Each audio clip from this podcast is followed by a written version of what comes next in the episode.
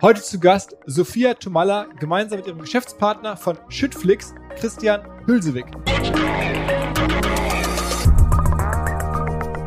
Das finde ich ja das Antifeministische immer an der Sache, dass man äh, Schüttflix oder generell anderen Firmen immer so sagt, oh Gott, das ist sexistische Werbung. Das geht ja gar nicht. Dabei bin eigentlich zu 80 Prozent für den Look, wie das aussieht, ich zuständig. Also ich will, dass es so aussieht. Ich mache mit der Fotografin, natürlich in Zusammenarbeit mit Hülse, äh, machen, wir über, machen wir uns Gedanken, wie kann der neue Kalender aussehen und so. Und wenn mir dann jetzt einer erzählen würde, Sophia, du musst jetzt in einer langarmlängen T-Shirt und hochgeschlossen in der Jeans und einem Helm und flachen Schuhen auf der Baustelle sehen, dann würde ich dem Vogel zeigen, sagen mal, willst du mich eigentlich verarschen? Auf gar keinen Fall sieht mein Kalender so aus. Der muss knallen.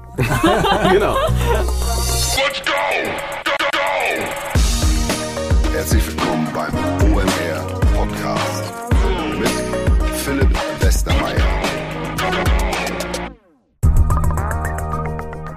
Unser Partner, die Dr. Pfleger Arzneimittel GmbH, die machen Ipalat, ein fast schon ikonisches Produkt für Medienschaffende, die mit ihrer Stimme arbeiten, also auch Podcaster. Und dieses Ipalat besteht aus Primelwurzel, Anis und Fenchel. Es gibt seit 1937 in Apotheken und deswegen der Hinweis, denkt daran, wenn ihr auch vielleicht Probleme mit der Stimme habt oder einfach den ganzen Tag irgendwas lutschen müsst, dann könnte Ipalat das Richtige sein. Am Ende vielleicht einfach nur für frischen Atem. Übrigens, Dr. Pflege Arzneimittel wird von einer Unternehmensträgerstiftung getragen, wie der Name schon sagt. Alle Gewinne aus der Stiftung kommen der Gesellschaft zugute, zum Beispiel in Form von Schulen, ähm, Kindergärten oder Pflegeheimen oder für die medizinische Grundlagenforschung. Also da lutscht man im wahrsten Sinne des Wortes für den guten Zweck dank Dr. Pfleger. Unser Partner Exporto adressiert ganz konkret das Problem des Exports in die Schweiz. Das ist nämlich ziemlich kompliziert. Da gibt es eine ganze Reihe von speziellen rechtlichen Problemen. Und die beiden Gründer von Exporto, der Julius und der Pascal, die hatten das Problem selber, als sie vorher einen Online-Shop hatten und halt in die Schweiz verkaufen wollten. Da haben sie sich gesagt, okay, wir machen was Neues, wir gründen Exporto und wir lassen jetzt alle einfach ihre Schweiz-Produkte an uns nach Konstanz schicken und wir kümmern uns dann um alles weitere. Das Ganze ist Software gestützt. Es gibt jetzt eine Exporto-Software, die man flexibel per API anbinden kann. Dann gibt es eine automatisierte Zollabwicklung, hohe Kosteneinsparungen Einsparungen durch optimierte Versandrouten und eine unkomplizierte und inländische Schweizer Retourenabwicklung. Also, wer den kaufkräftigsten europäischen Markt für sich erschließen möchte, der sollte an Exporto denken. Das macht die Dinge wahrscheinlich sehr viel ähm, einfacher und spart viel Zeit. Alle Infos exporto.de.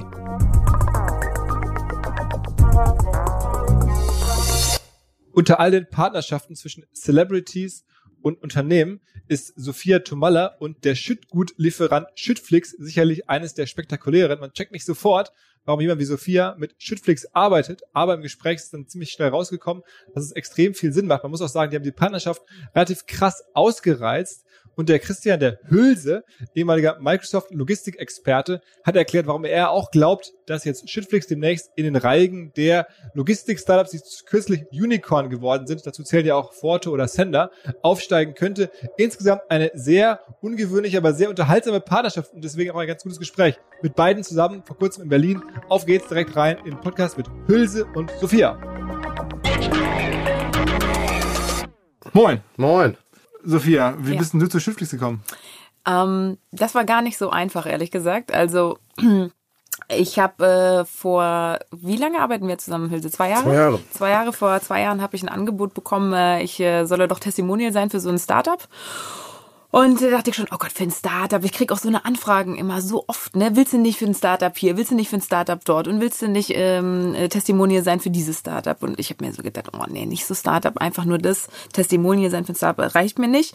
Ähm, dann habe ich mich da so ein bisschen reingelesen und äh, habe mir auch mal die Jungs angeguckt, äh, die für Shitflix arbeiten und habe dann natürlich auch den Thomas Hagedorn entdeckt, den ich natürlich auch aus Schalker Zeiten noch kenne. Und ah, aus Schalker Zeiten? Mhm. Aha. Und dann habe ich mir gedacht, okay, die sind gar nicht mal so schlechte Jungs. Ich glaube, das hat Potenzial.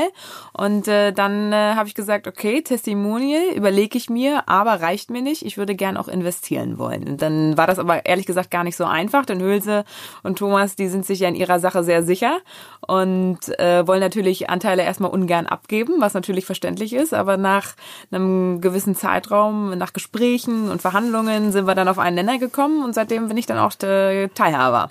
Sehr schön. Und sag mal ganz kurz, ähm, Schalke interessiert mich natürlich sofort. Ich meine, ja. deine Beziehung zu Schalke ist ja über deinen Stiefvater, ne? Genau. Rudi Assauer, äh, langjähriger, also der Mann hinter Schalke sozusagen. Und der Herr Kollege Hagedorn war da auch dann irgendwie aktiv. Großsponsor, ne? Also Großsponsor. macht ein großes Genau. Paket jedes Jahr bei Schalke. Ah, okay, also der hat eigentlich einen Hauptjob ein Abbruchunternehmen, ne? Richtig, genau. Abbruch. Und hat da dann mal bei Schalke geworben und darüber kanntest du ihn so als, Richtig, als Sponsor genau, und so. genau. Und dann dachte ich so, okay, das ist ein Mann mit Händchen, Hülse sowieso und äh, die zwei äh, zusammen, das kann nur ein Erfolg äh, werden. Aber und ihr kanntet euch noch nicht vorher. Nein, wir kannten uns vorher noch nicht. Ne, wir haben uns in so einem Café kennengelernt hier in Berlin. Ja, aber nicht, äh, aber das war arrangiert. Von, ja. Hülse, Hülse hat zu mir gesagt, ähm, er hat mir das Konzept so erklärt, das war sehr witzig. Er sagte, äh, was hast du nochmal zu mir gesagt? Sophia, jetzt guck mal auf die Straße und jedes Mal, wenn du so ein Laster siehst, rechne mal Fahren jetzt 10 Euro an dir vorbei. Ja. Bei jedem Laster, der bei dir Der vorbeifährt. man abkippen kann, habe ich aber gesagt. Ja, nicht der jeder abkippen, LKW. genau. Der jeder Laster, der abkippen kann, äh, hat fahren 10 Euro an dir vorbei. Und ich so, wow. Und dann habe ich wirklich mal so drauf geachtet, während wir irgendwie so eine Kleinigkeit gegessen haben und den Kaffee getrunken haben. Und in dem Moment fuhren irgendwie ey, 20, 30 so eine Dinger an mir vorbei. und dann habe ich zu Ilse gesagt, okay. Du hast mich. und in dem Moment äh, hat sich das für mich äh, total logisch ange äh, angehört und äh, seitdem äh, sind wir da so ein Herz und eine Seele, nicht wahr, Hülsi? Ja, klar. Äh, Erzähl mal, du bist ja eigentlich sozusagen, ich habe es gerade schon von dir im Vorgespräch gehört, alter Bertelsmann, Avato-Mann, warst irgendwie Mhm. zig Jahre für, für Bertelsmann in der Welt unterwegs, in den USA, zum Schluss auch noch für Microsoft ähm, und bist aber gebürtiger Ostwestfale. Ich bin gebürtig aus Westfalen, genau. Aufgewachsen dann irgendwie in Köln, dann relativ früh mit 15 in die USA gegangen. Habe insgesamt 10 Jahre meines Lebens in den USA verbracht. Äh, Internat, Studium, Arbeitsleben und so weiter. Habe dann aber das Berufsleben begonnen bei Bertelsmann in Gütersloh. Dann so, ein, ja, so eine Karriere da durchlaufen und äh, nach sieben Jahren ich dann, bin ich dann zu Microsoft gewechselt. Microsoft war immer der größte Kunde von Bertelsmann. Und ich habe die Logistik, das Outsourcing gemacht, quasi auf Seiten von Avato für Microsoft. Und dann haben die, ja, habe ich immer die Seiten gewechselt.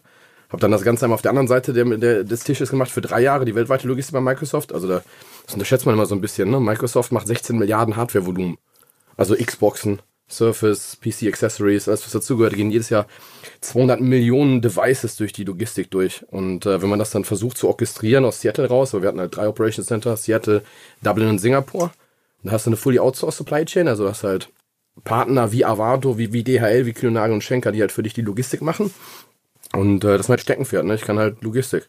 Hochvolumen-Logistik. Und dann bist du mehr oder weniger durch Zufall auf die Idee gekommen, du könntest doch jetzt eine ganz andere Art von Logistik machen, nämlich für Schüttgüter.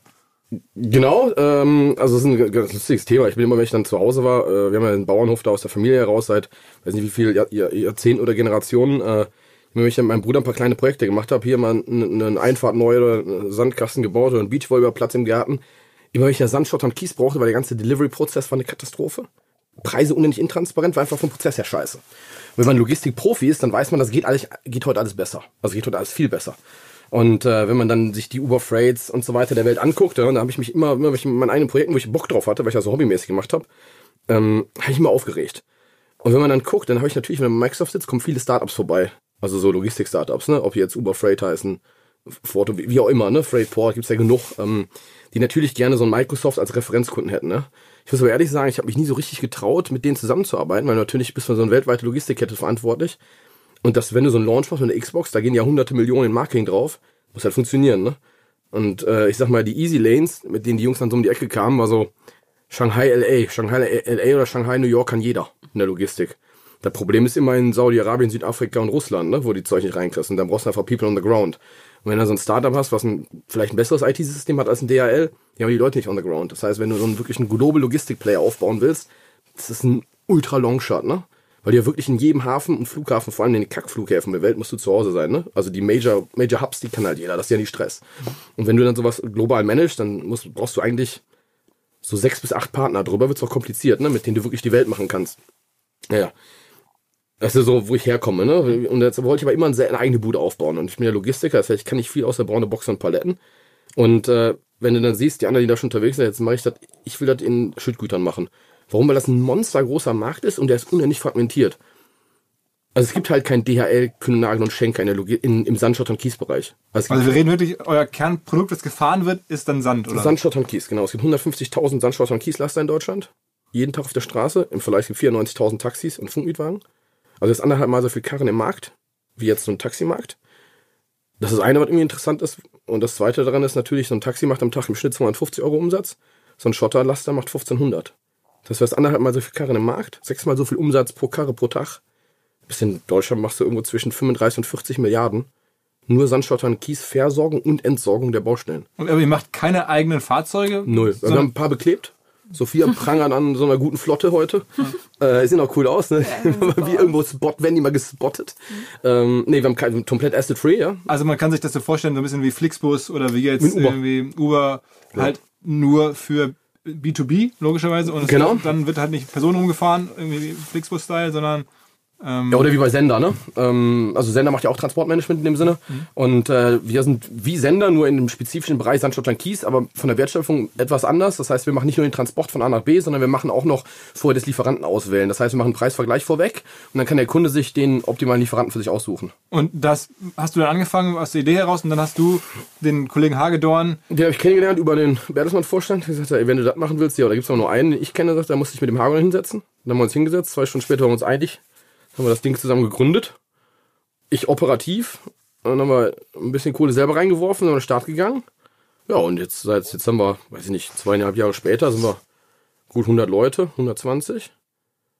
Ja, und, Und- und ihr- rocken die Branche. Und, und aber euer Modell ist, ihr bekommt halt nicht den gesamten Umsatz logischerweise, das, sondern das bekommt natürlich auch für die Spedition, sondern ihr bekommt immer eine Provision bei jeder Fahrt. Genau, wir rechnen, also wenn du das musst du dir so vorstellen, dass du willst jetzt, wir- für das Studio, hier brauchen wir eine, einen Sattel äh, Schotter, warum immer, du willst jetzt ein Beach-Setup machen, brauchst jetzt morgen 10 Tonnen Sand, dann kannst du bei uns in die App reingehen, ich brauche jetzt 10 Tonnen Sand, dann guckt das System, wer im Umkreis von 200 Kilometern hat diesen Sand verfügbar, zu welchem Einkaufspreis, rechnet sich zu jedem Lieferanten die Transportzeit in Minuten und Transportfahrt in Kilometer Distanz, dann haben wir da Raten hintersetzt, um die Transportkosten auszurechnen, das heißt, wir haben Einkaufspreis Material plus die Transportkosten plus unsere Marge, ist das dann, was wir sofort innerhalb von drei Sekunden dir anbieten würden. Okay, aber euer Modell ist dann vor allem die Marge, die. Genau, genau, klar. Unser Take Rate ist dann die Marge hinten drin, genau. Wie viel ist das? Auch von bis, also meine normalen Versorgung machen wir immer zwischen 8 und 10 Prozent. In Das sind die berühmten 10 Euro die pro Laster, die Sophia gerade genau, meinte. genau. Das ist manchmal ein bisschen mehr. Aber manchmal ein bisschen weniger. Äh, nee, das liegt natürlich daran, je nachdem, was du hast, was für einen umkämpften Markt du hast und wie, wie, was für eine Maturity wir in der Region haben. Ne? In NRW sind wir jetzt seit zwei Jahren aktiv, da fahren wir locker 8 bis 10 Prozent.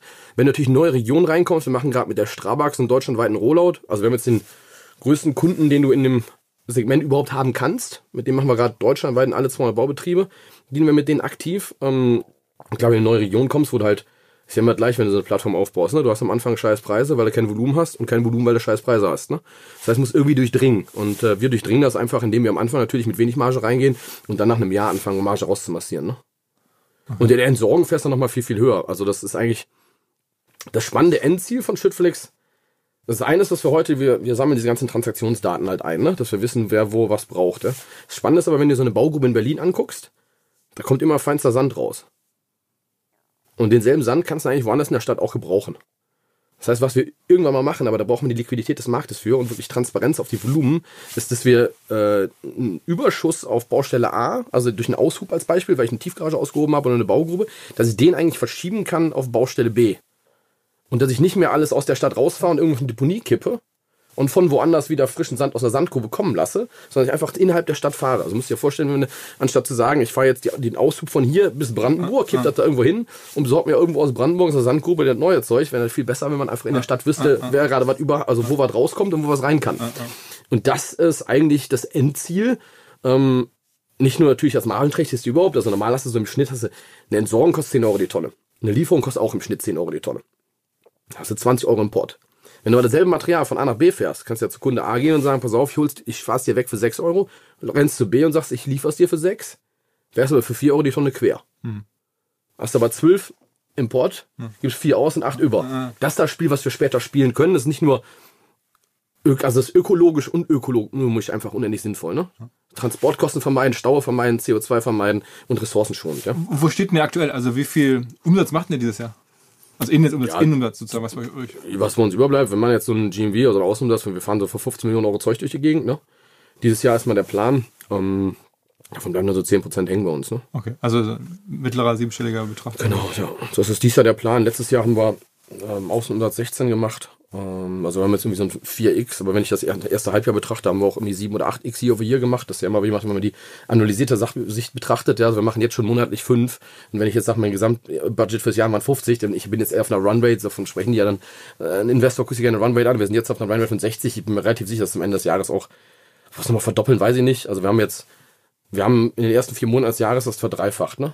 In vier Monaten. Also ihr könnt dann schon Ende des Jahres dann über 100 Millionen Runrate auf jeden Fall. Runrate haben. Ja, auf jeden Fall. Heißt dann immer die nächsten zwölf Monate, wenn die so weiter liefen wie aktuell, dann werden es dann. Ja, und es gibt überhaupt keinen Grund, warum nicht. Ich sehe ja schon, was wir im Pott haben, nur aus Projekten, die wir gewonnen haben. Also wir beide waren auch mal vor einem halben Jahr in Leipzig am Flughafen, da haben wir einen Zuschlag bekommen, für die alle Zuschlagstoffe der Landebahn zu liefern. Ne? Das hat, glaube ich, Sophia sogar an Land gezogen, den Deal, oder? naja, jetzt, wir waren zumindest zumin- zusammen waren wir da. Zumindest waren wir da, auf jeden Genau. Fall. Waren am Flughafen in Leipzig. Nein, da gibt's natürlich Dinge, die unendlich helfen, ne? wenn du in den Sicherheitsbereich von einem Flughafen fährst und du hast ein Live-Tracking auf allen Fahrzeugen. Weißt, wer kommt, wann fährt er rein, wann fährt er wieder raus. Ne? Das sind natürlich so digitale Features, die auch irgendwie helfen, ähm, einen Kunden zu begeistern. Ne? Aber sag mal, apropos Kunden begeistern, wie kam es denn zu Sophia? Also am Anfang, es war, ja- es ging ja wirklich durch die, durch die Startup-Medien, es war ja eine, sagen wir mal, sehr, sehr stark wahrgenommene Partnerschaft. Ähm, wie kamt ihr auf die Idee? Also ich meine, Das, das Interessante war, als ich das Ding dann fertig hatte, also weil sie erst einen Prototypen da stehen hatten, habe ich das dem Hagen dann gezeigt. Da sagt der, Bro, das ist ja geil, das ist ja revolutionär. Ich sag, ja, sagt er, jetzt muss halt, muss jetzt nur der Welt erklären. Wenn er die Welt, also ist, äh, wird ja jeder sofort nutzen. Also als Bauunternehmer mit heute 700 Mitarbeitern hat er gesagt, der war da so überzeugt von, also der müsste jetzt nur noch der Welt erklären. Er sagt, Wir brauchen erstmal ein gutes Testimonial und eine Marketingagentur. Ich sage, ja, Marketingagentur, Marketing. Ja, wer sind die Besten, sagt er zu mir. Der ist immer, Thomas immer so, du musst immer der Geilste sein. Das hat er da keinen Spaß dran. Ne? Also muss- die, die App muss sich geil anfühlen, das ist, er ist totaler Perfektionist. Ne? Ich sage, ja, Marketingagentur. Ich sage, puh, Six, habe ich gesagt, das macht Jung van Matt. Die sind richtig gut. Ja, lad die doch mal ein. Dann war das auch geil. Dann haben wir uns bei, bei Jung van Matt gemeldet, als Startup aus Gütersloh. Total geil. Dann kamen die vorbei. Erst wollten die, also auch so fast nicht ernst genommen. Dann, nee, doch, hören wir uns mal an, ist irgendwie spannend. Und dann kamen die äh, vorbeigelaufen, hatten auf einmal sofort richtig Bock und äh, haben dann mit uns die ersten Kampagnen gemacht. Das heißt, wir haben eigentlich im Branding sofort mit Profis zusammengearbeitet. Dann haben wir uns lange Gedanken, ich mir lange Gedanken gemacht, wer passt denn zu uns. Ne? Und äh, das ist auch nicht so einfach. Also wenn du wenn ein bisschen Aufsehen erregen möchtest. Ne? Und das Ganze, erstmal musst du dich entscheiden, Mann oder Frau, ne? Und bei Frau kannst du ja komplett daneben greifen, ne? Je, nach, je nachdem, wie du Aufsehen erregen möchtest. Oder findest du, was richtig gut passt. Und dann sagte Thomas irgendwann, ja, Sophia, Sophia, Sophia passt nicht. Boah, krass, äh, ja, wenn wir das hinkriegen, wäre eine coole Sache. Dann hat er mit, äh, mit Alain gequatscht, ne? Äh, den Manager von Ja, genau. Genau, mit, mit dir und, und Alain. Na, ja, alles klar, lass mal hinsetzen. Und dann bin ich vorbeigekommen, haben uns in Berlin getroffen, haben uns eigentlich recht sehr gut verstanden. Äh, ich sag mal, sofort. Sie hat sofort gerafft, worum es ging. Und dann war halt so. Ja, Dann wollte sie 20% haben. ja, ja, genau. äh, genau, das war, ja, war, war cool. Das hat echt vor allem menschlich gepasst. Und, glaube ich, die, wichtige Komponente, dass es menschlich passt. Weil wir auch, wir waren ja auch viel zusammen. Fahren hier und da in Richtig, genau. Das ist ja nicht so, dass wir irgendwie, äh, sagen wir mal, also in einem normalen, ein üblicher Testimonialvertrag, da sind ja Tage aufgelistet, ähm, die du praktisch arbeitest im Jahr. Ne? Also da gibt's dann irgendwie Shooting-Tage, dann gibt's PR-Tage oder etc. Das ist ja alles im, in einem Vertrag äh, sehr strukturell etc. aufgelistet und so. Aber bei diesem Vertrag, den wir haben, ist das ein bisschen anders so. Klar, wir haben auch einen Vertrag, sehr logisch, denn ich bin ja nicht nur, ich habe ja nicht nur Anteile der Firma, sondern ich bin ja auch Testimonial. Klar haben wir da einen Vertrag, aber es läuft trotzdem ein bisschen anders, weil ich profitiere natürlich auch vom Erfolg der Firma, das ist natürlich logisch und deswegen fällt das für uns so ein bisschen weg, sondern bei uns ist es so, wir arbeiten, wenn wir arbeiten müssen, wenn wir Bock haben und wenn wir äh, sehen, wir wollen das und das machen, so und äh, deswegen haben wir natürlich nicht nur irgendwie fünf Tage im Jahr. Wir haben jetzt nicht irgendwie fünf Tage Shooting und noch zwei PR-Termine, sondern wir haben viel, viel, viel, viel, viel, viel mehr. Wie viele Startup-Anfragen kommen denn mit dir so rein in der Woche? Seit, also seitdem ich ähm, die Anteile bei Schüttflix habe, sehr oft. Aber du machst nichts anderes. Ähm, nee, ich mache nichts anderes, weil ähm, erstmal für mich ist es nicht nur primär immer darum geht, Hauptsache ich investiere jetzt noch in das, ich investiere jetzt noch in das und ich investiere jetzt noch das. Also es muss schon zu mir passen. Aber um zu dem anderen nochmal zurückzukommen, deswegen sagt ja Hülse auch, das Menschliche ist so unfassbar wichtig, weil wir haben so viel miteinander zu tun und auch jetzt nächste Woche wieder mehrere Tage, wenn wir da zwischenmenschlich irgendwie nicht miteinander auskommen würden und wenn, da, wenn wir da nicht so auf einem Level wären, dann wäre das irgendwie für alle eine Qual. Dann wäre es für mich eine Qual, dann wäre es für Hülse eine Qual, für Thomas wäre es eine Qual, sondern wir müssen auch irgendwie abends mal an einem Tisch sitzen können für vier, fünf Stunden und zwei Kisten Bier trinken können und irgendwie sagen können, geil, es war ein geiler Abend irgendwie. Ne? Dass, wenn, dass man auch freundschaftlich da auf einer Ebene ist, damit man da an einem Strang zieht irgendwie. Das war mir immer, das war uns sehr wichtig und das hat von vornherein sofort gepasst und deswegen war das eigentlich für uns klar, dass wir das zusammen machen wollen. Das heißt, für dich war auch dann erstmal das Geschäftsmodell gar nicht so wichtig, sondern eher die persönliche Beziehung war wichtiger, um das zu entscheiden, das zu machen? Naja, wenn das so wäre, dann würde ich jetzt mit jedem, mit dem ich mich gut verstehe, jetzt auch Geschäfte machen. Also klar, das ist auch nicht, das ist auch nicht richtig, aber wenn man, wenn man wenn man vorhat, da so einen Schritt zu gehen, so einen elementaren Schritt zu gehen, dann spielt, finde ich, das Menschliche äh, eine große Rolle. Ich kann jetzt nicht sagen, oh Gott, ich verstehe mich mit dem so gut, ich verstehe mich mit dem so gut, jetzt mache ich mit dem auch ein Startup. Also das ist, das muss auch natürlich, äh, sagen wir mal, inhaltlich dann auch alles passen. Aber hast, hast du darüber nachgedacht, ob du denen auch wirklich helfen kannst? Weil ich meine, wer sind eure Kunden am Ende, die ihr erreichen wollt? Sozusagen, wenn das, wenn du sagst, der Welt das erzählen, dann geht's jetzt ja nicht so sehr um Typen wie mich, die irgendwie im Büro rumhängen, sondern es gibt Leute, die am Ende wirklich einen irgendwie Schüttgut brauchen. Also Jungs und Mädels von der Baustelle. von der Baustelle, genau. Das heißt, ihr habt schon überlegt, und das war dir auch klar, Mensch, irgendwie bei mir gucken relativ viele, weiß ich nicht, Bauarbeiter, Handwerker in meinen, meinen Account, deswegen kann ich da helfen? Also ich kenne ja, ich kenne ja meine, meine Zielgruppe. Meine Zielgruppe ist nicht zwischen 14 und äh, 18, äh, die Justin Bieber hören und Taylor Swift, äh, sondern meine Zielgruppe ist tatsächlich auch etwas älter und ich weiß es auch, äh, größtenteils auch männlich. So. Und äh, ich bin ein Boden Komisch. und ich bin ein bodenständiges Mädel und ich stehe auf harte Kerle, das weiß jeder. Und äh, sag, was ich denke und nimm kein Blatt vor den Mund. Und deswegen, glaube ich, spreche ich auch genau die Zielgruppe an, äh, sagen wir mal, die auch für, auf der Baustelle arbeiten. Ne? Also, ja, oder ja, absolut. Das ist ja ein bisschen provozierend. Sophia provoziert ja ganz gern mal, wir natürlich dann auch mit. Also Kunst, und das ist ja, man muss ja erstmal auf sie aufmerksam machen.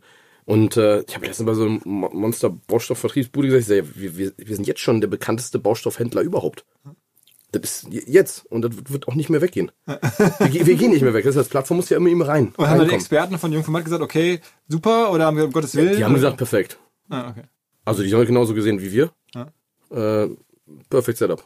Und dann habt ihr euch auch so Sachen überlegt, sozusagen so inspiriert vom, vom Pirelli-Kalender oder so. Wir machen jetzt auch Kalender und also Sachen, die natürlich in der Zielgruppe gut, funktionieren. Ja, also das mit dem Kalender, das war, wir wollten das auch so etablieren, das war uns ganz wichtig, ne? Also wir sehen ja den Kalender jetzt nicht ähm, so als, oh Gott, das ist jetzt eine, die größte Einnahmequelle jetzt von Schüttflix, sondern das ist, äh, sondern Kalender war für uns, wir wollen ein gewisses Image und wir wollen, wir wollen ja bei den Bauarbeitern eine am Schrank kleben, oder? Ja, aber wir, wir wollen auch die Baustelle feiern. Also das Wir eine wollen war die Baustelle feiern, wir wollen die Bauarbeiter feiern und Genau. wir wollen bei den Bauarbeitern am Schrank kleben, Genau. oder? Das Ja, war doch unser richtig, Ziel. Absolut. Und dann trotzdem Stretch machen, dass du es aber auch jedem anderen Geschäftspartner immer geben So kannst. ist ne? es, Also genau. du übergibst ihn auch an Weihnachten, ne? Genau. Und das ist halt cool. Wir haben echt ein, ich finde das ein, ein cooles Ding geworden. Aber das ist eigentlich alles deine Handschrift, weil ich kriege ja manchmal auch die Fragen, ne? Ist das nicht sexistisch? Was auch immer, Alter.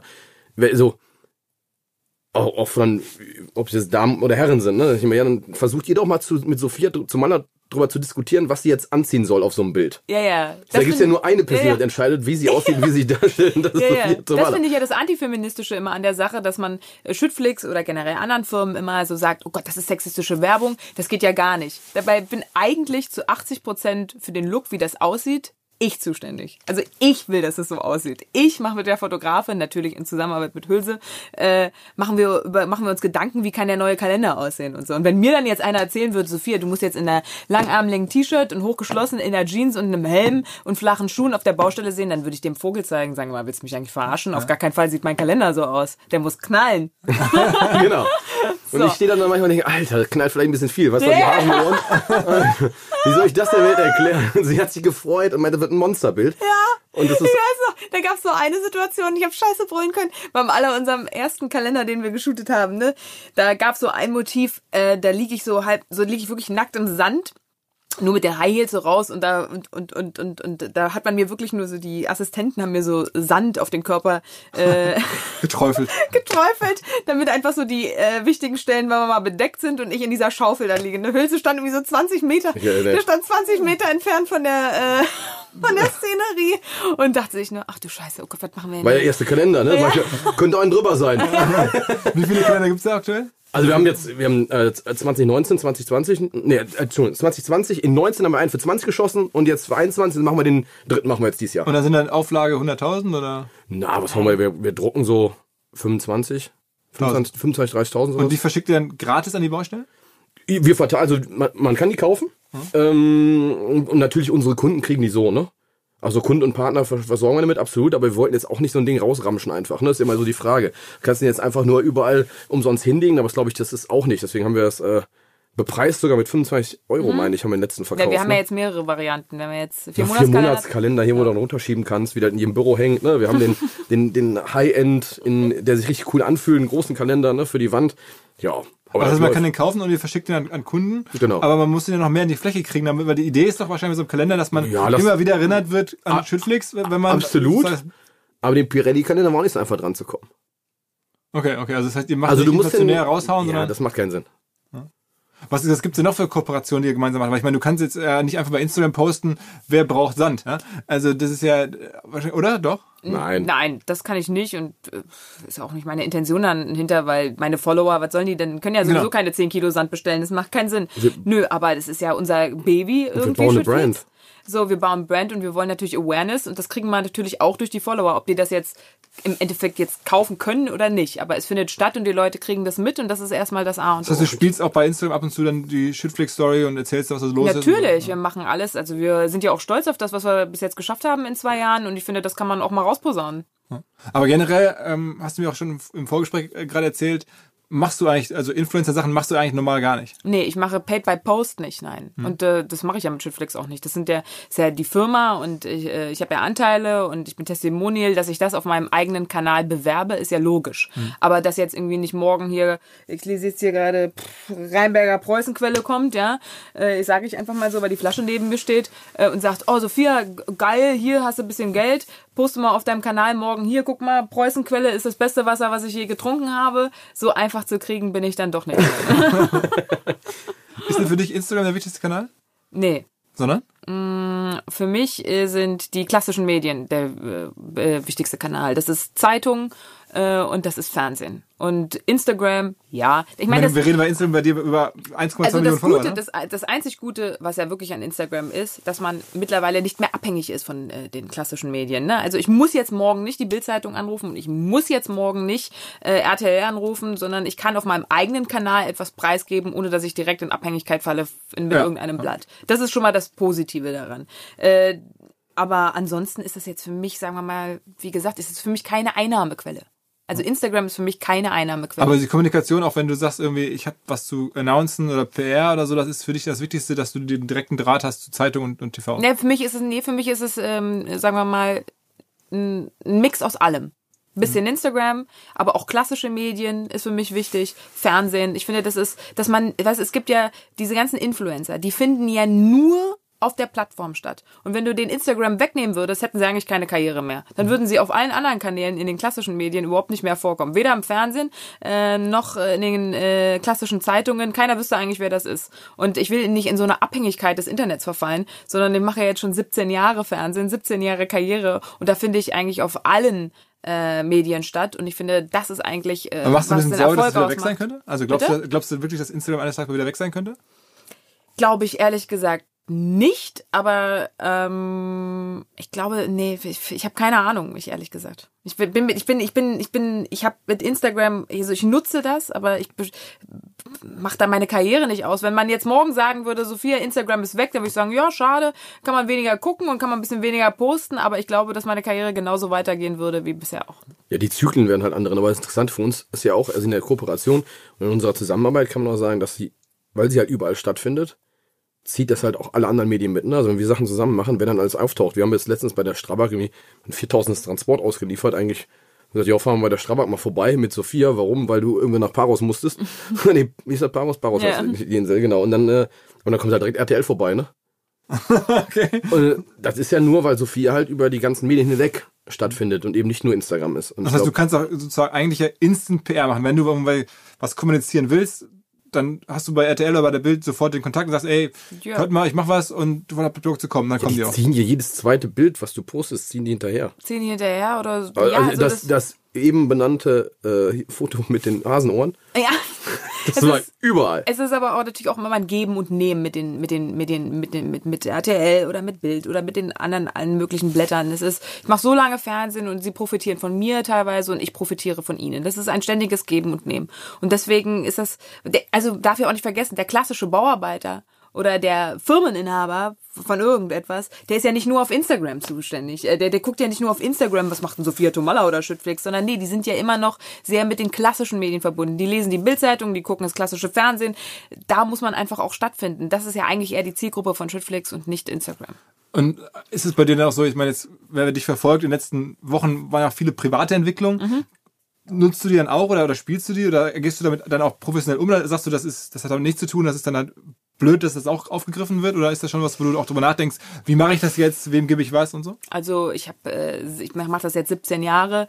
Das ist äh, natürlich eine unschöne Sache, aber ganz ehrlich, auch in jeder andere Tag, an jeder Tag wie jeder andere auch. Äh, da muss man Augen zukneifen, muss man äh, sogar eine zwei Kommentare abgeben und dann geht für mich das Leben ganz normal weiter. Also da klar, dann hat man einfach mal zwei Tage die Medien voll mit Sachen, die man eigentlich nicht le gerne lesen würde. Aber immer andere unendlich lustige Sachen gehabt. Also, ich weiß noch, als der Banner geklaut wurde. ja, war genau. Da Ja, haben sie ja. uns einen 9 Meter Banner, Sophia liegend am Bauzaun, über drei Bauzaunfelder. 9 Meter Banner hat einer geklaut. Okay, das heißt, ihr macht auch mittlerweile gemeinsam dann so Bau- Bauzaun-Banner mit Also, ihrer- ja. klar. Und dann habe ich, wäre so eine WhatsApp-Gruppe, ich sage, Alter, der erste Bauzaun-Banner ist weg, ne? Und dann Sophia, boah, krass, machen wir eine Story draus. Und dann, äh, hat RTL den Bauzaun-Banner gesucht in Ja, der Stadt, in der Fußgängerzone. Und dann sind sie noch, ach, Istanbul, die haben dich noch interviewt dazu. Ja, genau, das stimmt. Da hat Wirklich, da ist ja, ein da hat je- RTL-Team dann zu- nach Istanbul geflogen, um sich zu den Bauzaun-Bannern zu interviewen. Wow, okay. War, dann waren wir bei RTL exklusiv mit so, weiß ich nicht, drei Minuten Beitrag. Vor allem jeder hat gedacht, wir haben das irgendwie selber arrangiert. Ne? Nee. Also, nee, aber es hat wirklich irgendjemand, wir sind ja immer noch auf der Suche, äh, ich vermute mal, es war ein Mann, oder? Ich gehe mal ganz stark davon aus. Äh, Wir sind immer noch auf der Suche nach demjenigen, der den 9 Meter äh, Sophia Tomalla Banner irgendwie geklaut hat. Weil ich dachte, wo hängt man 9 Meter Banner hin? Wo, wo, wo hat denn der gehangen? Wo, der, ist denn der weggekommen? Äh, Das war in Erftstadt, bei Köln. Erftstadt, also auf einer großen Baustelle. Ja. Okay. Das war echt, das war echt lustig. Ja. Das ist auch bei uns aus so einer Story raus entstanden, ne, wo ich sage, ey, guck mal, das war wahnsinnig irre hier. Vielleicht war es aber auch so eine äh, feministische Aktion. Auch um Gottes Willen. Eine halbnackte liegende Frau dort am Bauzaun, das muss sofort abgerissen werden. Genau. Kann auch. Äh, Ganz schlimm. ja.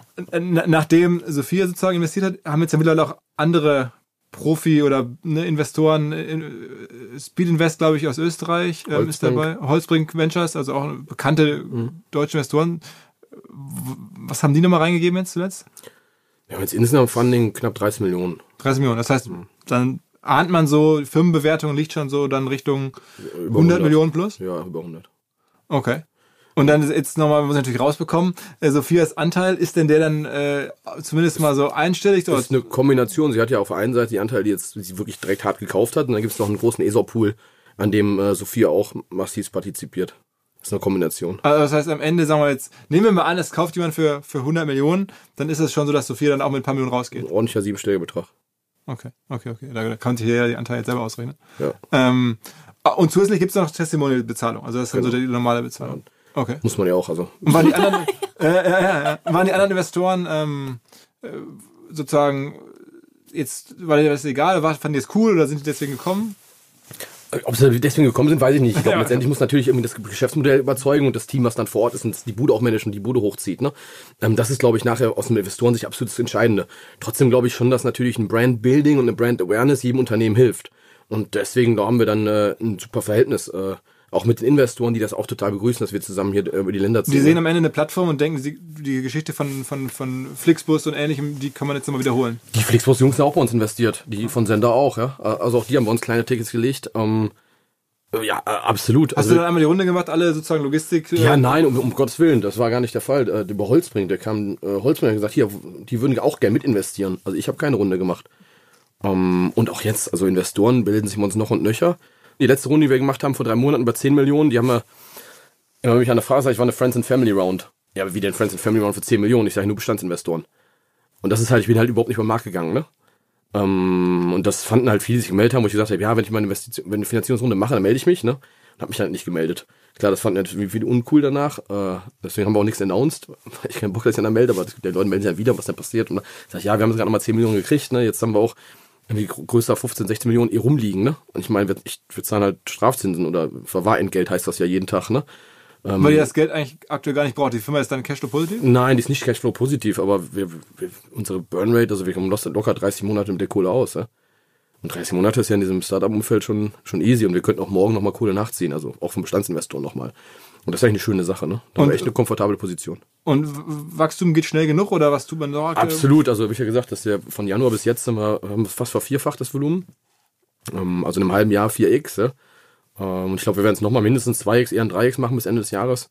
Also das ist cool, ja. Und wo kommen die ganzen neuen Kunden her? Also ich meine, die kommen jetzt ja nicht nur von Sophia. Also wir können, nein, absolut nicht. Wir haben uns entwickelt. Wir machen wenig Small Medium Enterprise. Das ist die Longtail. Die kleinen sind bei uns 20% vom Umsatz. 80% sind Großunternehmen. Ne? Das ist eine Strabag, Äh, oder halt deren Wettbewerber. Hm, Die Strabag wiederum. Und dann macht er wirklich Cold Calls und ruft die an? Nein, die Strabag ist, mit denen haben wir eine Partnerschaft, ähm, mit denen wir deutschlandweit jetzt äh, in die Strabag-Niederlassung gehen, in alle 200. Strabag hält auch 5% der Firma jetzt. Haben wir eine letzte Finanzierungsrunde, die riesen Spaß dran haben. Also nur bei der Strabag hast du halt ein, ein Umsatzpotenzial größer 200 Millionen. Nur in Deutschland. Und die Strabag ist paneuropäisch. Weil das ist die größte Baufirma. Das ist der größte Verkehrswegebauer. Also wenn Sandstadt und Kies brauchst du vor allem in großen Infrastrukturmaßnahmen. Also wenn es Richtung Autobahnbau geht oder ähm, Zuglinien ne? oder auch Entsorgung ähm, aus dem Tunnelbau und dergleichen. Das sind halt die großen, großen Projekte. Da hast du halt Projekte 5, 6, 7 Millionen noch teilweise. Die laufen, die kriegst du nicht in einem Monat. Die laufen natürlich dann über Jahre auch. Also man guckt dir so ein Stuttgart 21 an. Stuttgart 21 würde ich sagen, Bodenentsorgung Stuttgart 21, 300, 400 Millionen. Nur das Projekt. Also nur mal die Dimension, ne, was dann da so an, an Wertschöpfung hinterhängt, äh, was heißt Wertschöpfung, einfach an Entsorgungskosten, die eine Plattform halt gut lösen könnte. Wir haben jetzt die ersten Schiffe auch beladen. Das heißt, wir fahren gerade aus dem Süden Schiffe in den Norden, ähm, weil die Deponiekapazität eine andere ist. ist halt cool, auch multimodal zu agieren. Aber zurück zu, was ist eigentlich unsere, äh, unsere Zielgruppe? Unsere Zielgruppe sind eigentlich die großen Baukonzerne. Weil wir denen eine Logistik- und Supply Chain-Lösung gebaut haben, ähm, die die heute nicht haben. Ne? Also wenn heute, Und wie kommt ihr die ran? meistens melden sie bei uns. Ach, wirklich so. Also das heißt, die, die haben dann schon von euch gehört und rufen dann bei euch überall an. Ab, absolut. Und dann hast du eine, also das ist halt auf C-Level melden, also oder aus dem Management melden die sich meistens und dann ist aber trotzdem noch die Arbeit unten auf der Fläche zu tun. Also da musst du trotzdem noch in jedem, wenn du dann sagst, ja, alles klar, wir machen das jetzt zusammen, dann musst du trotzdem im Keycon-Management, also wir haben eine Keycon-Struktur, mit der wir dann also nur für die Strabag jetzt Beispiel 25 Leute. Die machen jetzt die 200 Baubetriebe der Strabag, ja.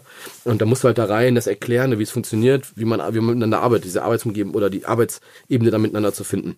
Aber wir wollen uns eigentlich jetzt nur in Deutschland erstmal auf die Top 10 bis 20 Bauunternehmen konzentrieren und mit denen können wir locker eine Milliarde Umsatz machen. Und ihr wollt auch erstmal Fokus Deutschland? Wir machen jetzt noch Deutschland, weil wir halt, das ist ja wie so ein, bei uns wie so ein Food Delivery Plattform auch. Du musst halt alle Restaurants der Stadt drauf haben, bevor du attraktiv bist. Ne? Wenn du nicht alle, alle Sandgruben und Schotterwerke drauf hast, dann hast du keine geile Lösung für den Kunden. Das heißt, wir haben jetzt in Deutschland dreieinhalbtausend Partner auf der Plattform. Also das sind dann Sandgruben und Kieswerke. Sand, ja, sind 1300 Sandgruben, Schotterwerke, Kieswerke und 2200 äh, Spediteure. Die sind jetzt drauf. Wir werden jetzt demnächst, also die Internationalisierung werden wir dieses Jahr nicht machen, wir machen nächstes Jahr. Und dann werden wir uns Richtung Osteuropa weiter bewegen. Ähm, und da ist der große Hebel, du hast halt wirklich richtig, richtig viele ganz, ganz große Infrastrukturprojekte im Osten. Große Autobahnbauten, große Zugstrecken, die da gebaut werden und da gehen halt sofort, also Infrastrukturmilliarden gehen dahin, ne? Und da wollen wir unseren Teil vom Kuchen haben. Vodafone stellt sich gerade als New Work Anbieter auf. Was heißt das? Sie bieten Lösungen, um hybrides Arbeiten möglich zu machen. Eines der Buzzwords der Stunde. Und die Kollegen sagen, hey, jeder möchte doch am Ende einen eigenen modernen Arbeitsplatz sich selber konfigurieren können. Man braucht vielleicht eine eigene Kommunikationsstruktur, eine virtuelle Telefonanlage aus der Cloud. Man möchte jederzeit chatten, man möchte telefonieren, Videocalls abhalten. Man braucht auf jeden Fall eine Security-Situation, wo man seine sensiblen Daten und Kundendaten schützen kann. Man muss das kombinieren natürlich mit ausgezeichneten Mobilfunk- und Festnetztarifen und genau das alles bietet Vodafone. Man kann sich aus den verschiedensten Elementen und Produkten von Vodafone diesen modernen Arbeitsplatz selber zusammenbauen. Wer mehr Informationen haben möchte, alle Infos vodafone.de slash new work. Aber ihr macht ja auch, ähm, habe ich gesehen, ähm, klassisches Sponsoring, also äh, Kölner Haie oder ähm, also Sportsponsoring ist bei euch auch ein Thema. Ja, das ist Sportsponsoring, mit den Kunden zusammen was machen und weil wir irgendwie Spaß dran haben. Ne? Wenn wir da mal hinfahren, Fußball sind wir öfter zusammen. Ne? Äh, ist auch immer cool, jetzt 40 Leute, 40 Kunden ein oder was und dann Sophia kommt noch mal dazu und dann äh, machen wir irgendwie einen lustigen Nachmittag. Ne? das klappt, ne? das ist, das ist finde ich auch gut, macht auch Spaß. Aber es ja. ist mehr, mehr Spaß getrieben, als es jetzt wirklich... Doch, neue eine Kunden- Kombination. Also ich finde es schon wichtig, dass man mit den Kunden auch ähm, sich außerhalb, ja, also bei Sportevents und so weiter dann, äh, dann platzieren kann. Das gleiche ist aber auch, ich finde so ein, es müssen aber wieder Sachen sein, die zu uns passen, ne? Schalke, klar, machen wir wegen, mit, mit Thomas und mit Thomas gemeinsam, auch mit Schüttflix. Äh, Kölner Haie finde ich ein Sport, der zu uns passt. Ja, also äh, Eishockey ist halt äh, doch eine echte Kerle Sport, ne? Ja. Und äh, Ja, ich finde jetzt, wenn jetzt irgendwie, äh, keine Ahnung, Sponsoring beim Damenvolleyball wären, das wäre jetzt irgendwie nicht passend zu Schüttflex. nee. Obwohl wir letztens äh, bei irgendeiner Beachvolleyball-Stände den ganzen Sand geliefert haben. Ah, ja, okay, gut. Aber, aber sonst, äh, nee, nee, absolut, das muss zu uns passen. Wir sind jetzt, du liegst ja auf der Eintrittskarte von den Kölner Haien. Ja, ich lieb's. Ist total geil. Okay, okay, okay, okay, okay. Ja, das passt zu uns, ja. Und, und äh, bei den Vereinen, also jetzt auch gerade bei den Kölner Haien, die waren ja doch ein bisschen gebeutelt jetzt von Corona, haben wir, unser, unser, haben wir auch nochmal mitgezogen jetzt, ne? Aber nochmal, um den Marktplatz in Schwung zu bekommen, dass das überhaupt alles jetzt auch Sinn macht, Mhm. da wart ihr ein bisschen im Vorteil, weil euer Partner, der Hagedorn, Weil- seine ganzen. Wir konnten Äh, darüber schon mal ein bisschen Volumen draufwerfen, absolut. Und dann ist es halt das klassische Marktplatzthema. Dann musst du halt beides hochfahren, ne? Demand Supply. Und jetzt mit der Strava kann man den absolut größten Kunden, den man in dem- dem Segment haben kann. also Demand ist dann Ja, das klar, Thema. genau. Und Supply habt ihr dann aber die verschiedenen Supply ist easy, ne? Weil die Sandkurve, die kostet. abtelefonieren und euch listen lassen. Wir fahren da wirklich vorbei. Ähm, das ist halt du, also jetzt unsere Partnerakquise, die klappt nicht über SEO und SEM, die klappt auch nicht über Instagram, ne? Also ein Schotterwerk kommt nicht bei dir auf die Plattform, nur weil jetzt irgendwann bei Instagram oder eine Online-Marketing-Kampagne gefahren hast, sondern da haben wir so eine Truppe von 20 Leuten im, im klassischen Außendienst, ne? Die haben dann irgendwie so ein, eine, Karre und los, ne? Und da musst du da Menschen, musst du hinfahren, die Menschen treffen, denen das erzählen, musst, müssen die raffen, dass es, es kostet nichts dabei zu sein, du listest deine Produkte, deine Preise und los geht's, ne? Okay, okay. Ähm, Und cool ist, wir zahlen jeden jeden Tag. Also jeder, also jeder Partner, wenn jetzt heute, keine Ahnung, einer bestellt 1000 Tonnen, also eine 1000 Tonnen ist eine klassische Lieferung, einer braucht 1000 Tonnen Schotter heute, dann kaufen die 1000 Schotter von Schotterwerk. Spediteur fährt dann 40 Mal, also 25 Tonnen ist auf so einer, so einer Tour, dann hast du 40 Touren und abends generieren wir automatisch im System Gutschriften für alle. Also der Spediteur als auch der Lieferant kriegt jeden Abend seine Kohle. Und das ist halt cool, das ist in der Branche anhört oft, ne? Dass du einfach am selben Tag, also jetzt, wenn du bei der Sparkasse bist, kriegst du am selben Tag das Geld, wenn du woanders bist, vielleicht erst morgen. Aber das ist natürlich cool, ne? Ähm, und das haben wir voll, durch, voll durchautomatisiert bis ins letzte in dem Prozess. Und äh, das war auch geiles Marketing. Glaubst du, glaub, was, wie, wie groß glaubst du, kann das ganze Ding werden? Also was ist so die, die Vision? Jetzt Osteuropa, ähm, also ist das so ein, so ein Unicorn-Potenzial? Wir, wir bauen Monster. Äh, also das ist, das ist ganz einfach. Ich, ich, ich will es jetzt nicht mit Amazon vergleichen, ne? aber Bezos hat mal angefangen mit CDs, DVDs und Büchern, weil die unendlich einfach sind zu verschicken. Ich bin ja alter Lagermensch, ne? Ich weiß, wenn du ein Buch ordentlich verpackst, kannst du mit, dem Ba- mit dem LKW drüber fahren, das geht nicht kaputt.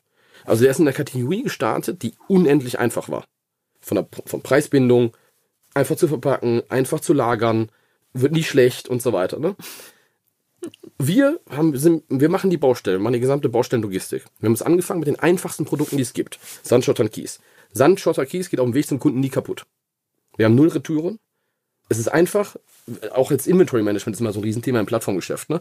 Kenne ich das Inventory alle meiner Partner. Also haben die es auch wirklich da. Das ist ja bei uns einfach. Eine Sandgrube weiß ja zehn Jahre, bevor sie keinen Sand mehr hat, dass sie keinen Sand mehr haben wird. Das heißt, wir, wir gehen, wir werden eine komplett Logistiklösung für die Baustelle bauen. Wir haben nur angefangen mit dem absolut einfachsten Commodities, die es halt gibt. Sandschotter und Kies. Aber es läuft auch alles über die App, ne? Also ich meine, äh, warum ist die App wichtiger? als- Warum macht ihr nicht die Website? Du kannst beides, also kannst du dich auch über die Webseite einloggen. Es ist, es geht genauso gut. Das ist halt absolut gleich, ja. Aber wir haben halt Mobile First gebaut, weil wir gesagt haben, das muss ja irgendwie auf der Baustelle funktionieren. Ne? Das haben wir erstmal darauf optimiert, aber du kannst heute genauso dich mit dem Laptop, mit dem iPad oder mit dem, äh, mit dem Desktop dich einloggen und genauso deine Bestellung platzieren und alles andere machen. und die Bestellung platziert ist dann aber auch teilweise so Messenger-artig möglich? Wir machen jetzt noch keinen Messenger hin und her, sondern wir haben irgendwie einen coolen Orderprozess, wo du halt deine Baustellen vorher angelegt hast und bestellst in die Baustelle. Wir haben jetzt noch nicht dieses, äh, also so à la China, ne, wo ich dann immer in, in den WhatsApp-Kanal reinticker. Das haben wir bis jetzt noch nicht gemacht. Äh, weiß nicht, fand ich bisher noch nicht so cool.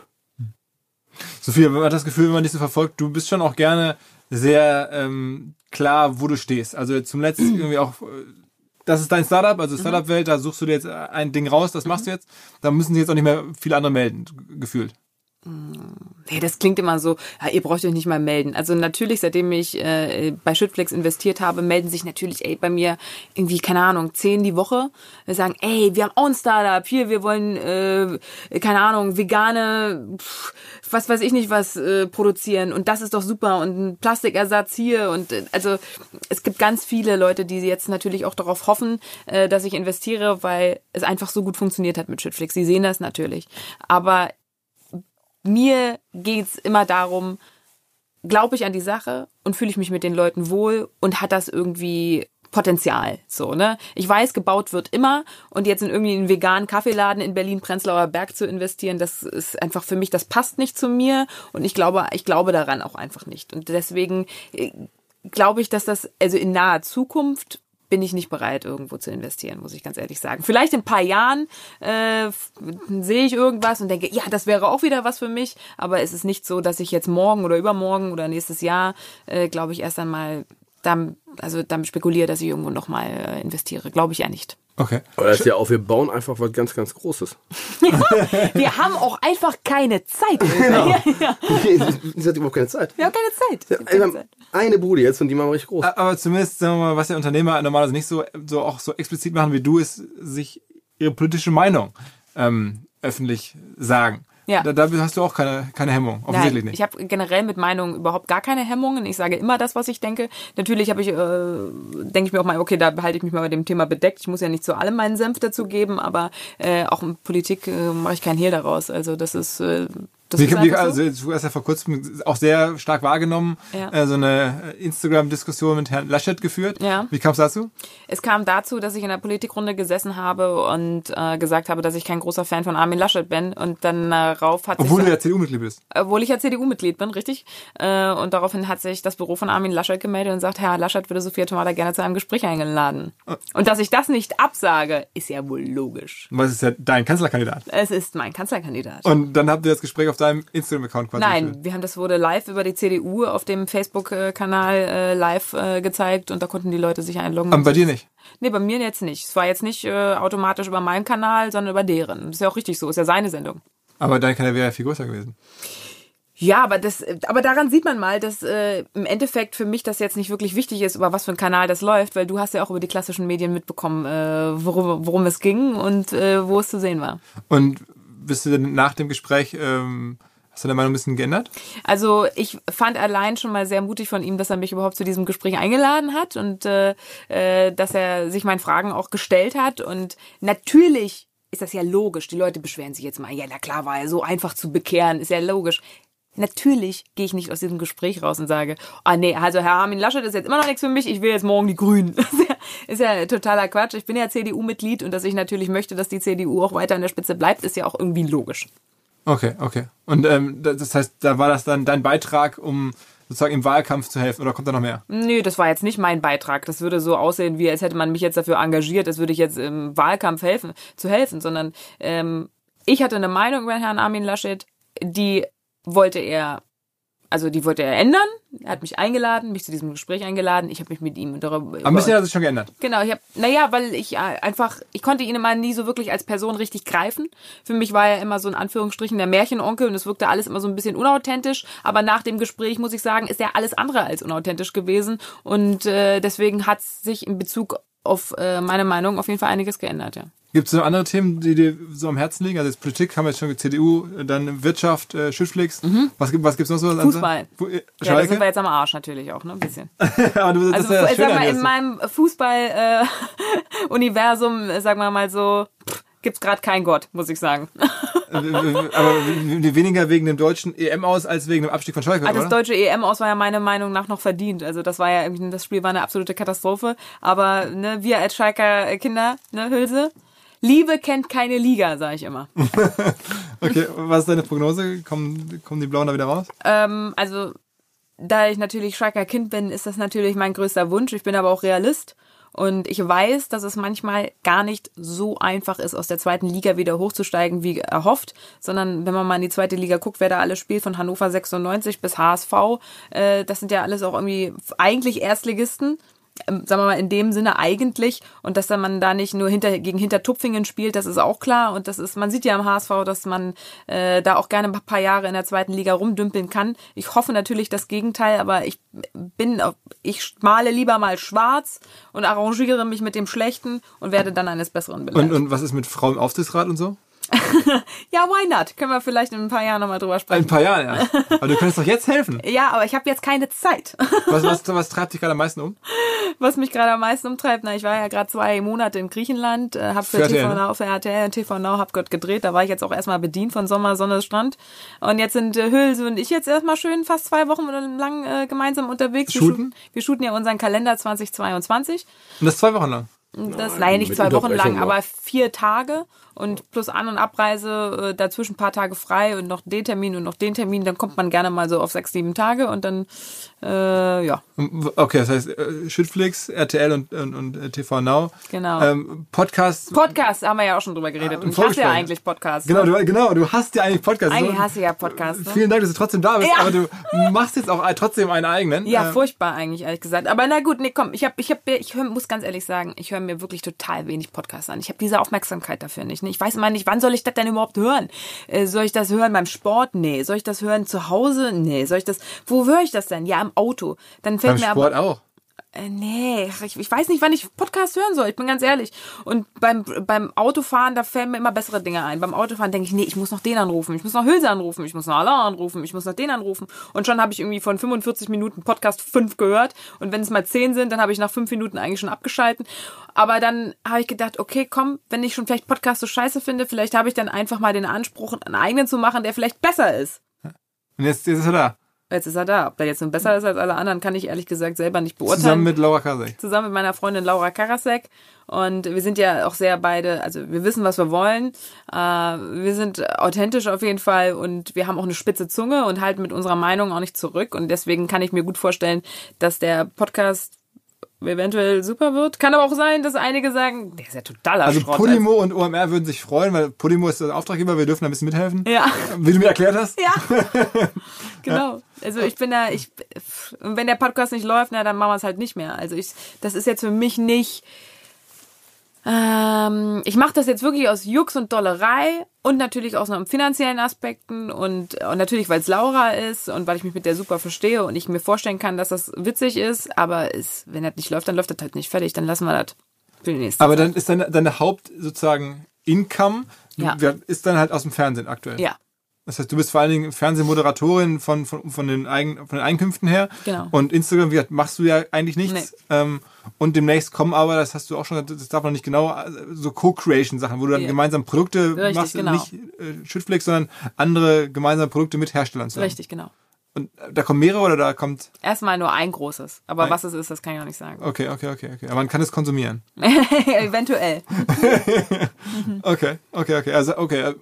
Und du hast aber auch kein Interesse, ich meine, du sagst ja echt viel ab, ne? Das finde ich irgendwie, auf der einen Seite sagst du ziemlich klar, ich habe ein finanzielles Interesse an Dingen, aber dann viele Sachen, die du machen könntest, Also ich würde sagen, ich sage 70 Prozent ab. auch dem- Fernsehthemen, alles, Ja, natürlich. Es gibt auch Sachen, kein Bock drauf. äh, Moderationssachen. Auch, ja klar. Also es muss, ich muss immer gucken. Also es gibt immer zwei Aspekte, wo ich meine ähm, äh, meine Jobs nach auswähle. Das ist einmal der finanzielle Aspekt und das ist einmal der Aspekt, passt das überhaupt zu mir und habe ich Bock darauf. Ne? Daraus äh, gibt aber auch Dinge, wo ich zum Beispiel sage, äh, okay, da werde ich jetzt überhaupt nicht groß bezahlt für. Das ist aber eine geile Sache irgendwie. Da habe ich Zum Bock Beispiel? drauf. Äh, also es gibt ja auch manche gewisse Talkshows. Also zum Beispiel jetzt, ich war zuletzt zu Gast bei, da habe ich so eine Laura kennengelernt. Laura Karasek hat auf ZDF Neo ihren ihre ihre eigene Sendung so ihre eigene Talkshow gehabt und so. Und ich war ich fand Laura immer super weil es eine Frau war die nicht auf den Mund gefallen ist äh, immer zu dem äh, gestanden hat äh, was sie gesagt hat und irgendwie eine coole taffe Alte ist. Dass man da aber jetzt nicht mit den äh, mit der riesen Gage irgendwie am Abend rausgeht äh, das war mir klar und das wusste ich auch. Aber das ist mir dann auch wurscht weil ich sage da will ich Teil von sein. Ich will dort sitzen ich will mich mit der unterhalten. Und dann ist da der finanzielle Aspekt dann im Endeffekt dann auch sekundär. Also sowas gibt's dann natürlich auch weißt du aber ähm, es geht mir wirklich erstmal in erster Linie darum passt es zu mir, habe ich Bock darauf und der zweite Punkt ist dann, ist die Bezahlung dementsprechend auch äh, legitim und danach wähle ich meine Jobs aus und äh, deswegen gibt's auch einiges, wo ich sage, nee, komm, kein Bock drauf. Es gibt aber auch zum Beispiel Jobs, äh, viele Werbeangebote zum Beispiel, die bieten so unfassbar viel Geld, aber das Produkt ist einfach scheiße. Und dann äh, sage ich trotzdem, nee. Weil ich einfach der Meinung Was war das, bin, was war das höchste Angebot, cashmäßig, was du ausgeschlagen hast? So Sch- Größenordnung. wir reden vom Siebenstellenbereich. Okay. Hättest du haben können, hast du gesagt, nee. Habe ich haben können für eine Daily, äh, für so eine Reality-Dokumentation auf einem Sender, habe ich ausgeschlagen. Weil ich wusste, kein Bock auf die Scheiße. Wenn, wenn, und wenn, wenn Sophia keinen Bock hat, dann wird sie auch echt anstrengend. hast du noch gar So, nicht erlebt. Wir drehen dir jetzt erstmal den Ton ab. ja. Aber okay, aber auch Produkte, also, so- das war jetzt inhaltlich, aber auch Produkte, wo du sagst, irgendwie, das, daran glaube ich nicht und dann mache ich es nicht. Ne? Ja, zum Beispiel, also Instagram zum Beispiel, weil wir schon mal darüber sprechen. Es gibt so unfassbar viele Angebote für mich. Äh, hier, willst du nicht mal den scheiß Fitte äh, bewerben und willst du nicht mal vielleicht ähm, äh, die äh, Zahnbleach-Geschichte? Das sind wirklich Firmen, wo man, wo einem wirklich teilweise wirklich manchmal die Ohren schlackern, was die eigentlich für ein Geld auf den Tisch legen würden, nur damit du irgendwie zwei, drei Posts auf Instagram machst. Aber ich fühle mich damit, bin damit so null konform und das passt so absolut überhaupt nicht zu mir, dass mir die Geld auf den Tisch knallen könnten. Das ist mir wirklich egal. Dann, dann Wie viel denkst du da über Instagram nach? Also deine Posts sind die, wie viel davon sind sozusagen jetzt bewusst durchdacht und lange überlegt und wie viel ist einfach so aus out of the moment? also so richtig hardcore durchdacht. Also wenn ich wirklich irgendwie eine Message vermitteln will oder irgendwas, also wenn man mal da so Ach, keine Ahnung. Also es ist jetzt nicht wirklich, also die Leute stellen sich das immer so krass vor, irgendwie denkt, dass ich mich irgendwie an den Tisch setze zu Hause und sage, boah, heute ist Freitag, heute muss ich mir mal wieder was einfallen lassen, damit die Leute darüber berichten. Das ist, das, das, das ist gar nicht so. Das ist passiert bei mir tatsächlich sehr, sehr spontan. Wenn ich mit Hülse unterwegs bin, wir machen was mit Schutzflex, komm, mach mal ein super Bild, oder Sophia? Ja, klar, pup, pup, pup, pup. Ich mache das dann so, wir, ich denke mir in fünf Minuten was aus, was ich da drunter schreibe oder was wir erzählen wollen und dann ist das draußen. Es ist nicht, da steckt keine Marketingstrategie dahinter, wie ich immer irgendwie was ins Netz platziere, sondern es ist... Nee, aber immer ganz viel Ironie, also oft Ironie und Mutterwitz. Ja, ja, ja. Viel Ironie, viel Sarkasmus, das macht auch ein bisschen meinen Humor aus, das ist mir immer wichtig. Das ist ja auch ein Teil unserer Kampagne ein bisschen, ne, dass der, dass die Ironie und der Sarkasmus da drin vorhanden sind und das ist, sieht man auch, im, spiegelt sich auch in meinem Instagram-Kanal wieder. Und, und äh, hast du denn jetzt in der Finanzierungsrunde auch nochmal nachgezogen? Wenn, wenn jetzt neue Investoren Ja. reinkommen, Wir dann hatten überhaupt keinen Platz, ey. Meinst du, wen wir am Albrecht gesagt haben, wen wir alle gesagt haben, dürfen jetzt kein Ticket oder kleine Tickets nur machen? aber normalerweise müsste sie oder Sophia so ja, ja, aber wir ihre haben- Anteile haben- konservieren können. Ja, ja. Sophia kommt richtig gut dabei weg. Ist, ist es so? Ja, wir können mit ESO-Pool mal ein bisschen was machen. Okay, aber das heißt, du musst jetzt nicht irgendwie nochmal, oder was, konnte nicht, musste nicht. Ja, hätte können, klar. Okay, okay. okay. Aber wir haben echt, äh, wir sind ja, re- relativ überzeichnet, konstant. Und gibt es eigentlich Überlegungen, nochmal weitere Testimonials? Ich meine, das klappt jetzt ja ganz gut, nochmal ähm, den, Ja, wir, wir, wir überlegen noch, wer für, für Polen funktioniert. Ja. ja, ist ja wirklich so, oder? Das Ja, total. Wer, wer könnte die polnische Sophia sein? Ja, ich habe es noch nicht gefunden. Aber du sozusagen durchsuchst Ja, müssen Instagram wir, ja, aktiv? nur was googelst du da, ne? Ja, ja, ja, ja, genau. Polenbaufrau. Puppe mit, Puppe mit großer Klappe. Ja. Erstmal in Translator, Google Translator schon mal von Deutsch auf Polnisch. Und dann Google nach Bildern. Nein. Ja, müssen wir erst mal gucken. Gab es da noch andere Aktionen, die ich jetzt verpasst habe? Also den Kalender habe ich, dann habt ihr Bauzäune gemacht, ihr habt jetzt irgendwie auf den Tickets von Kölner Haien drauf, ähm, ihr habt natürlich Monster viel PR, ähm, noch irgendwelche anderen Sachen, wo ihr strategisch sozusagen zusammengestellt Ja, wir haben viele Interviews zusammen gemacht, ne, ob wir jetzt bei der Bits and Pretzels waren oder hier in den Internet Things in Bielefeld irgendwie. Also so Sachen. PR würde ich dazu auch sagen, ne? Ist ja, Ja. ähnlich wie so Branchen-PR so ein bisschen. Genau, genau. Es ist wenig, und die Branchenthemen machen wir auch andauernd, wenn wir hier mal ein Pressegespräch mit irgendwelchen Bauzeitungen Aber und so. irgendwas so, äh, sagen wir mal, besondere Sowas total Fernsehwerbung Bescheuertes? oder irgendwie sowas. Also ich habe ja immer gesagt, ich will ja unbedingt mal Olli Pocher so einen ganzen Sattel Schotter vor die Tür kippen, aber irgendwie haben wir uns noch nicht durchringen können. kündigt mir die Freundschaft. Der kündigt mir die Freundschaft, wenn wir das machen. okay, okay, Aber wir haben okay. uns noch nicht durchringen können. Also irgendwelche Stunts kommen dann demnächst. Maybe. Okay. Aber Können wir nicht drüber, also nicht. können wir noch nicht drüber sprechen. Nein. Also keine Kassette irgendwo Anzeige schaltet oder sowas mit dem Motiv oder sowas. Na, im Fernsehen sind wir dann immer nur subtil drin, ne? Also dann äh, Redaktionell. redaktionell eigentlich immer, ne? Das war dann, Ja. ob dieser Banner weg war oder ob äh, irgendwo, irgendwo anders zusammen waren, das taucht dann schon mal auf, ne? Oder unser Kalender, der wird eigentlich immer gefeatured, Ja. ne? Den schleppen sie alle mit. Äh, das sind so die Themen dann, ne? Und das war aber auch wirklich von Pirelli inspiriert, ne? Was heißt von Pirelli? Du wolltest immer einen Kalender machen. Ich wollte mal einen Kalender machen. Ich wollte immer einen Kalender machen. Ich fand es geil so. Und äh, ich habe einen gewissen Geschmack und ich habe ja die Fotografin auch an Land gezogen, äh, die ich ja schon viele Jahre kenne. Und dann entsteht ja sowas von alleine. Die hat Ideen, ich habe Ideen, Hülse hat Ideen und Ich über die äh, wenigsten. naja, doch, du hast auch Ideen. Mach dich nicht so klein eigentlich. Du hast schon eine Vorstellung von, äh, du bist ja ein Mann. Man braucht eine Männermeinung dazu. Ne? Man kann nicht nur Frauen das so ausklüngeln, sondern muss ja auch ein Mann sich angucken äh, und sagen, das finde ich geil. Finde ich super. Er kommt gut an bei mir und das kann ich mir gut vorstellen. Das kommt auch im Bau gut an und da braucht man mehrere Meinungen, ja. Und ich habe natürlich auch einen großen Willen, das ist klar und weiß ungefähr so, wie ich aussehen möchte und hole dann dementsprechend auch die Leute ran. Und dann muss ein Mann auch mal darüber gucken und sagen, ja, finde ich geil. Wenn man den Kalender mir. jetzt mal gucken möchte, wo kann man den finden jetzt im Netz? Kann man da schon irgendwie schon. Du kannst bei Sophie auf der Instagram-Seite eigentlich, du jeden Monat klopfst du da ein Bild raus, ne? Genau, heute ist 1. Juli. Hast du schon wieder? Nee, noch nicht, müssen wir nachher machen. Du? Hast du eigentlich bei, bei, bei Bild oder bei RTL immer so eine Person, mit der du meistens die ganzen Deals oder Absprachen machst? Oder gibt's da. äh, Nö, gar nicht. Ich versteife mich da nicht auf eine Person. Das Gute ist, ich, dass ich da persönlich gar nichts miteinander, mit, gar nichts mit zu tun habe, denn ich habe einen hervorragenden Manager, der die ganze Arbeit da für mich Der übernimmt. kennt dann da jeweils und sagt dann irgendwie, So ist es. Folgendes passiert. Ja. Und meist passiert ja irgendwas und die fahren bei euch an. Ja, so ist es. Es ist ja nicht, es ist ja eigentlich größtenteils, ja, kommen die Anfragen ja zu uns, nicht Also das heißt, sie sehen bei Instagram, was du so machst und sagen, kannst du mal. Klar. Okay, okay, okay. Also ich bin sehr gespannt, wie es weitergeht. Ähm, ob das jetzt das Amazon äh, aus. Du wirst von uns hören. In der Süddeutschen haben wir mal gesagt, ja, was wird das denn? Wir haben gesagt, Uber, nur in groß. ja.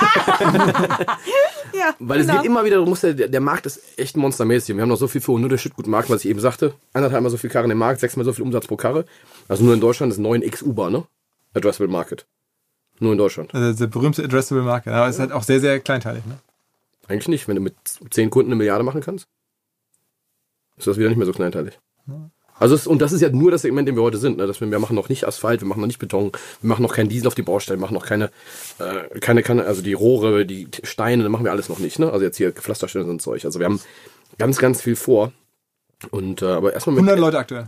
ja, aber erstmal mit den einfachen Dingen anfangen und den Kunden begeistern. Ich finde immer, du musst eine Brand bauen, die die Kunden lieben. Ähm, und dafür musst du einfache Prozesse haben mit einfachen Produkten und dann kannst du da dran flanschen und die komplexeren Sachen später machen. Okay, ich drücke die Daumen. Vielen Dankeschön, ja. Dank. Alles klar. Danke auch. Ciao, ciao. Ciao. Zum Schluss haben mich die Kolleginnen und Kollegen der Hamburg Media School gebeten, nochmal zu erklären, warum wir eigentlich mit OMR, der HMS, so nahe stehen. Und das Ganze fängt damit an, dass mein Gründungspartner, also einer der beiden, der Christian Müller, ähm, und ich beide an der HMS studiert haben. Wir haben einen Vollzeit-Master gemacht. Das Ganze ist ja auch Teil der Uni Hamburg übrigens. Und seitdem sind wir der Schule verbunden, haben da verschiedene Kurse gegeben, ähm, Seminare entwickelt. Ich bin auch Teil des ähm, Kuratoriums der Stiftung, das die HMS trägt. Also es gibt ganz, ganz viel Austausch. Wir machen gemeinsame inhaltliche Sachen. Und deswegen der hoffentlich sehr glaubwürdige Hinweis auf an alle die, die vielleicht Vollzeit studieren wollen, einen Master machen wollen oder auch Bock haben auf ein berufsbegleitendes Studium im Bereich äh, Medienmanagement, Digitalbusiness mit verschiedensten Vertiefungsaspekten, zum Beispiel dem Data and Business Analytics oder dem Startup and Business Development oder Social Media and Online Marketing. Mittlerweile gibt es alles als Fokus, gab es damals alles noch nicht. Wer jetzt irgendwie sagt, okay, schau ich mal näher an, alle Infos hamburgmediaschool.com. Dieser Podcast wird produziert von Podstars bei OMR.